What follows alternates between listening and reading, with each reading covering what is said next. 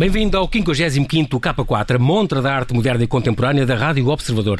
Eu sou João Paulo Sacadura e, como sempre, começo o K4 com o protagonista do mundo da arte. No fim, faço-lhe três sugestões de exposições: facas com arte, retratos num lar e pinturas sinuosas. Mesmo a fechar, tenho uma adivinha. Qual é a obra, qual é ela, que tem cubos, mas não é cubista? É um original que copia a mais famosa obra do mundo e é feita de brinquedos e é a arte feita com brinquedos mais cara do mundo. É um 3 em 1 que não pode perder. Comigo tenho Sara Antónia Matos, então, diretora do Ateliê Museu Júlio Pomar, que nos vai falar da exposição O Desenho Impreciso de Cada Rosto Humano Refletido. Retratos de Júlio Pomar, que ontem inaugurou e se vai prolongar até ao fim de fevereiro de 2021. São 50 obras de pintura, desenho, escultura e assemblagem, algumas nunca antes mostradas, que refletem o modo como Pomar pensou o género artístico do retrato ao longo de mais de 70 anos, atravessando as suas diversas fases de criação, desde o neorrealismo, na década de 40, até 2018, o ano em que nos deixou. Olá, Sari, bem-vinda ao Observador. Muito obrigado por teres aceitado este convite. Bem-vinda de volta. é um prazer estar aqui contigo. A Sari é diretora do Ateliê Museu Júlio Pomar já há oito anos um, e depois de se ter doutorado uh, com temas ligados e ter estudado escultura, foi, foi a área em que se licenciou, uh, ser mestre em estudos curatoriais, ter-se doutorado numa, com a tese da escultura à especialidade um, também pela Universidade de Lisboa foi, fez curadoria em, em, diversas instituições importantes, escreve uh, habitualmente em catálogos e revistas de arte, foi professora e fez parte da direção da secção portuguesa da Associação Internacional dos Críticos de Arte, a AICA.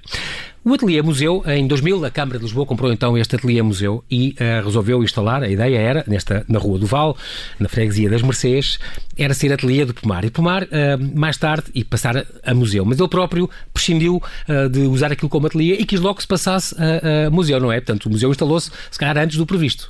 É verdade, Viva, boa noite.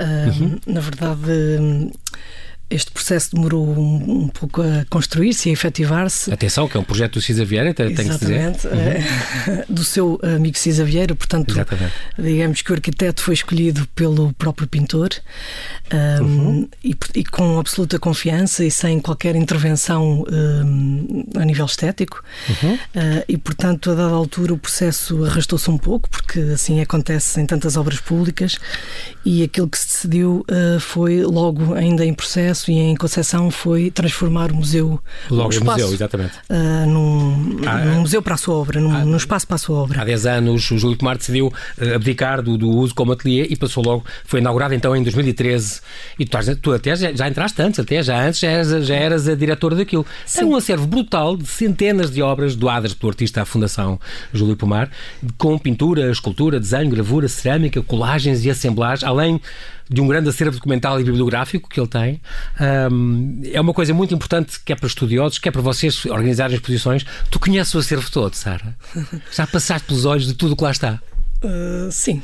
Nestes, nestes últimos oito anos já podes dizer que sim. Posso dizer que sim. Agora, o que também posso dizer é que há ainda um acervo uh, com a Fundação Júlio Pomar, portanto o Ateliê Museu uh, Júlio Pomar não coincide com a Fundação okay. Júlio Pomar, portanto uh, o, ateliê, o museu é uma estrutura da Câmara e da EGEC, que é a empresa municipal uhum. que gera cultura, e dentro da Fundação Júlio Pomar aí sim ainda há um acervo que está por conhecer, mas que a família nos tem dado acesso sucessivamente ao longo do tempo okay. e que portanto onde vou sempre descobrir obras Surpresas. novas e, e, desenhos novos e trabalhos novos. Ficas sempre novos no sentido de inéditos que nunca foram mostrados. Ficas sempre encantada quando descobres coisas e vês coisas. Uh, sim, fico sempre espantada e fico sempre entusiasmada porque na verdade mostra como, enfim, estes 70 anos foram tão produtivos e foram tão, tão cheios de trabalho e de entusiasmo também. Exatamente. E porque e isto na... também, é, é, ela, no fundo, vocês podem fazer exposições temáticas eh, quase todos os meses, porque estes são os retratos, se fores buscar retratos, só 50. E eu vi a exposição, vale muito a pena, é uma coisa impressionante, vai estar até ao, até ao fim de fevereiro do ano que vem, uh, mas é impressionante o que, ele, o que ele pintou de retratos. Cá está um tema, podias ter muitos, não podias? Uh, na verdade, podia fazer quatro ou cinco exposições só de retratos e aproveito para, para corrigir esta nota de, de imprensa, uhum. porque na verdade em exposição não estão 50 retratos, estão 100, estão 100 ah, retratos, pronto. cerca de 100 retratos porque. Foi como pareceu enfim, também, mas pronto, eu sei que. Porque a nota foi feita antes da exposição estar montada e, na verdade, os colecionadores, porque eh, pedimos sempre obras, obras a colecionadores. Também, exatamente. Uh, para dar também conta da amplitude onde a sua obra foi, foi parar chegou. e uhum. onde chegou. E, na verdade, uh, acho que é interessante contar este processo, é que à medida que pedíamos obras e pedíamos obras muito particulares, muito uhum. paradigmáticas, a verdade é que os, os próprios colecionadores nos diziam, mas não quer também o desenho preparatório? Ah, sim. E, e, portanto, nós acabámos por, um, enfim, fazer uma exposição que mostra também um trânsito uh, deste pintor, que este pintor fazia entre os meios plásticos, o desenho, a pintura, uhum. a colagem, uh, portanto, todos os meios plásticos, também. a escultura também. também está lá. E, portanto, uh, na verdade, ele aborda todos os temas são abordados desta maneira, passar de uns meios para outros, selecionar isto para... deve ser, deve ser complicado selecionar uma coisa destas. Sim, tu mas... dizeres, decidires isto vai, isto vai ser mostrado, isto, isto não. Uh, não, há, há, no fundo há, há obras que sinalizam momentos de transição, uhum. há obras que, que, são paradigmáticas por alguma razão, há obras que, que contêm histórias em si próprias muito singulares. Uh, eu posso, por exemplo, uhum. enfim, contar um, uma história, uma pequena história que o Pomar uh, contava muitas vezes acerca do retrato. Não vou aqui particularizar, mas ele dizia que. Há um grande amigo dele, escritor, que ele gostava muito de retratar e, e pediu-lhe para se sentar à frente. Uhum. E, e, ele pensava que pousar era estar como uma estátua, completamente imóvel. Uhum. E, portanto, senta-se muito quieto e de tanta força que fazia para estar tão imóvel, já quase que suava. e o Júlio Pomar que se movimentava muito uh, sobre a tela e para trás e para a frente para ver uh, o desenho e a, e a figura com muita distância parou. Uh, e então o amigo diz-lhe: Mas não, não aproveitas que eu estou tão uh, imóvel, tão estático? E ele diz: Mestre animal. Porque. Uh, para Porque ele o, precisava desse movimento e dessa precisava do movimento e, e no fundo para ele o apanhar um rosto ou tem a ver com este movimento, tem a ver com estes traços. A mudança de expressão. Portanto, significa que para ele esta ideia de que há um desenho impreciso atrás de cada rosto tem a ver com essa com esse apanhar do espírito mais do que da fisionomia. Exatamente. É? E portanto há assim uma série de enfim de de situações que ele contava muito, muito interessantes, não é? Acerca de cada retrato. Tu, tu é? tiveste a oportunidade com o Pedro Faro de, de, conversar com ele e editaram este livro, O Artista Fala, conversas com Sara António Matos e Pedro, e Pedro Faro, isto é editado já há cinco anos, em que tiveram dois anos de conversas com eles, em vários sítios, em, no museu, em cafés, eh, em visitas, em almoços. E ele contava esta história. Os tempos envolvidos, na, agora são palavras do Pomar, os tempos envolvidos na criação são difíceis de explicar. Quando a Menezes era viva, e ela e a Paula, está a falar da Paula Rego, iam ao meu ateliê, tinham uma conversa que se passava mais ou menos nestes termos. Uma dizia: Como é que fizeste isto? Está tão bem. E eu respondia: Olha, que isso ainda não está. E então outra dizia: Não está, estás parvo. Acabava quase sempre assim. O remate dependia de quem começava a conversa. Diferentes olhares, diferentes tempos, várias percepções do ato criativo e do resultado. Fazem muita falta estas conversas. A giro. Tanto tu fazes muitas vezes com ele e muito tempo. E aqui, um, qual é a memória principal que tu guardas dele? Temos de falar da disposição em 5 minutos, mas qual é a memória principal que tu guardas dele, é, Sara? Uma generosidade enorme, porque na verdade ele deixou-nos entrar eh, na casa e na vida dele com com muita humildade e também com muita confiança.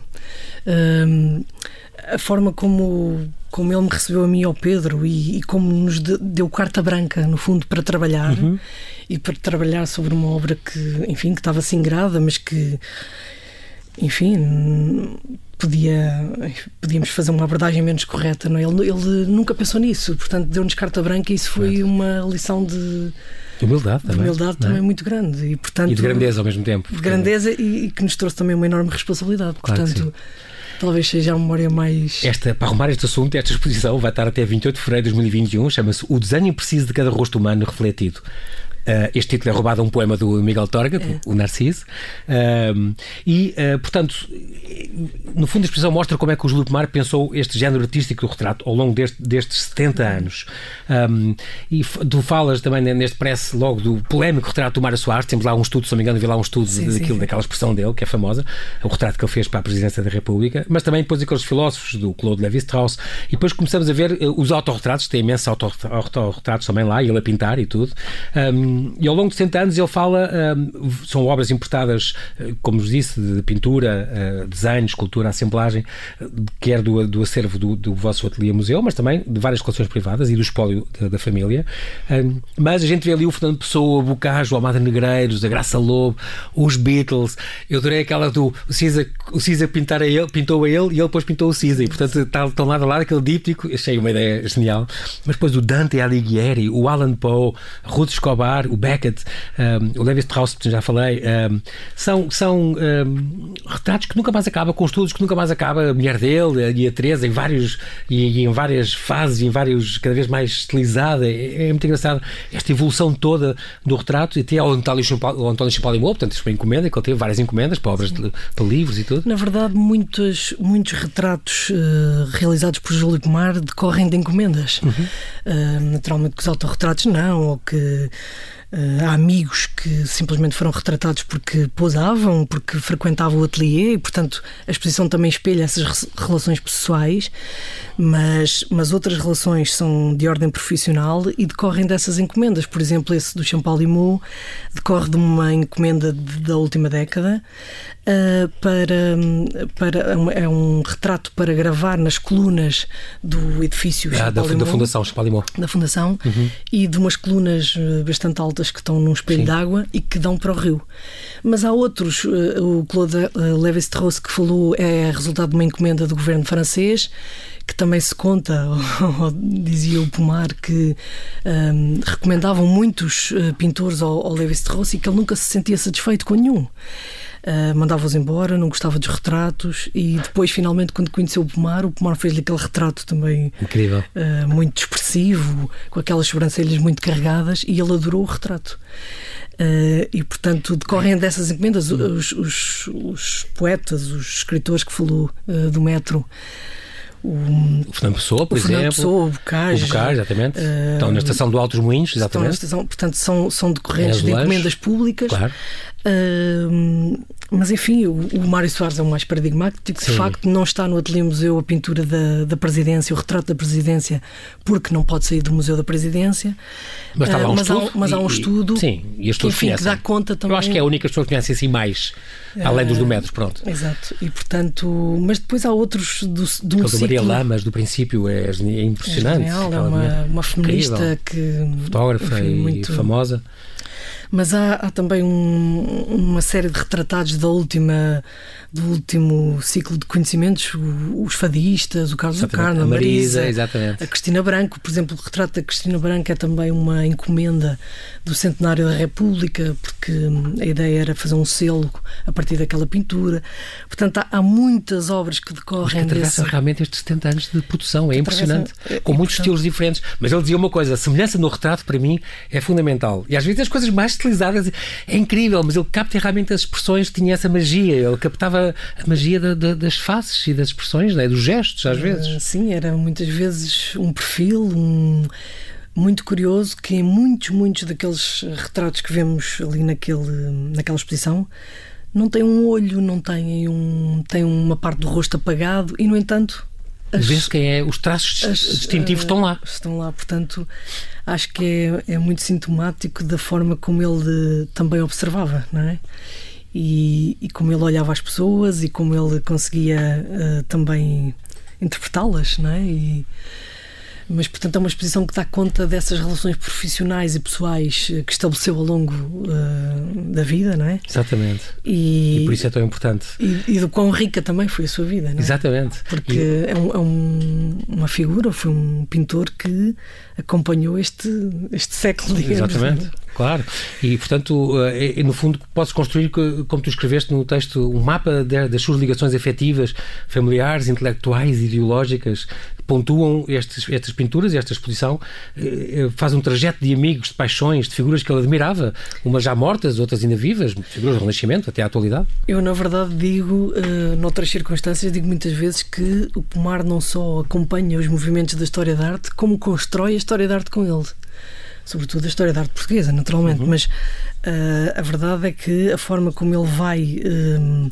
de década em década renovando uh, as suas linguagens plásticas e os seus métodos e modos de abordagem um, faz também a história de arte com ele, não é? E, e o que tentamos uh, fazer no Ateliê Museu ao convidar artistas ainda mais de gerações posteriores e cruzá-los com a obra de Júlio Pomar é também mostrar que este pintor deixou sementes na história da arte e deixou sementes nas gerações seguintes. E, portanto, muitos uh, dos artistas que têm vindo ao Ateliê Museu e que têm mostrado a sua obra com Júlio Pomar, na verdade, mostram como como essas sementes depois resultam noutras, noutras abordagens e noutras coisas surpreendentes muitas vezes. Muito bem. Sara, é mesmo assim, Sara António Matos, nós infelizmente nós não temos tempo para mais, na rádio o tempo passa a correr, é um prazer estar a ouvir-te, quero-te agradecer pela tua disponibilidade. Aproveito aqui para reiterar o convite para visitar a exposição O Desenho Impreciso de Cada Rosto Humano, refletido, retratos do Júlio Pomar, que vai estar patente então até ao fim de fevereiro no Ateliê Museu Júlio Pomar, de terça a domingo das 10 à 1 e das 2 às 6. Então, muito boa noite uh, Sara, e muito obrigado. Bem-ajas, mantém-te segura. Obrigado. Obrigado. E agora no K4 das-lhe três sugestões de exposições: facas com arte, retratos num lar e pinturas sinuosas. Até dia 28 de novembro, o Gabinete da Bienal na Avenida da República, em Vila Nova de Gaia, apresenta a exposição A Arte Oriental em Franchini. Inserida no projeto Onda Bienal, a mostra apresenta 20 obras em técnica mista sobre tela e papel e trabalhos executados em peças de cutelaria de Artur Esteves, que remetem para o Oriente nas suas formas e cores, expressões e mistérios. A exposição de entrada livre pode ser visitada de segunda a sexta, das 10 às 7 e aos sábados, das 10 à 1. É promovida pelos artistas de Gaia, cooperativa cultural, e segue todas as normas de segurança. É a nova realidade trazida pela pandemia que fez parar o mundo. Que Miguel Furtado Martins capta em 20 retratos que o Museu do Oriente mostra na premiada exposição Fotografia em Tempo de Emergência, até o dia 23 de novembro.